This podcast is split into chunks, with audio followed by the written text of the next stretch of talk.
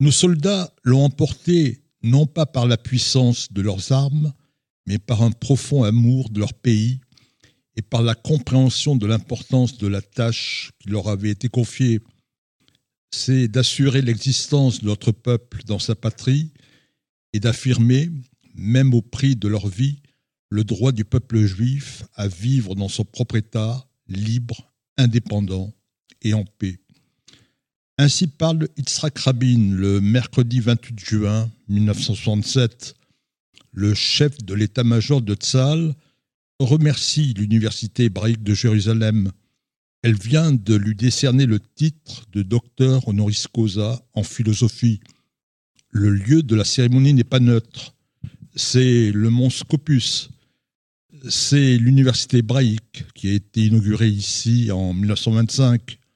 Mais de 1948 à 1967, l'université et toute la partie orientale de Jérusalem a été annexée par les Jordaniens.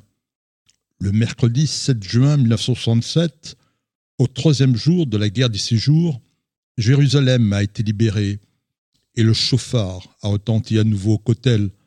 Israël a repoussé les armées des pays arabes qui voulaient l'exterminer et en moins d'une semaine, Saal a conquis la Judée-Samarie et le Sinaï et le Golan. C'est le soulagement et l'euphorie en Israël et l'admiration dans une grande partie du monde. Après la guerre de l'indépendance de 1947 à 1949, après la guerre du Sinaï en 1956, les Israéliens espèrent que la guerre des six jours sera la dernière. Elle s'est achevée le 11 juin le ministre de la Défense, Moshe Dayan, déclare Israël attend un appel téléphonique des Arabes.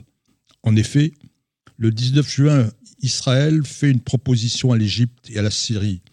Nous évacuons le Sinaï et le Golan si vous signez la paix avec nous.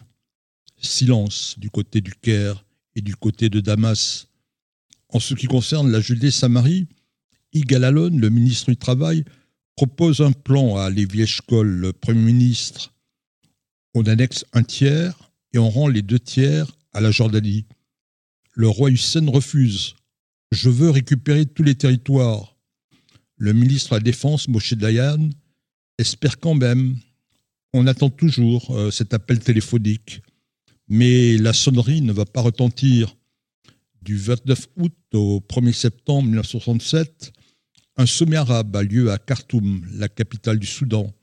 Huit pays sont représentés Nasser, le président de l'Égypte, Hussein, le roi de Jordanie, Faisal, le roi de l'Arabie saoudite, ont fait le déplacement.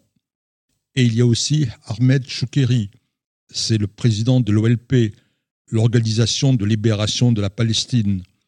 Elle a été fondée par Nasser en 1964, donc bien avant la guerre des six jours. C'est Choukeri qui a rédigé la charte palestinienne. Son article 15 annonce la couleur.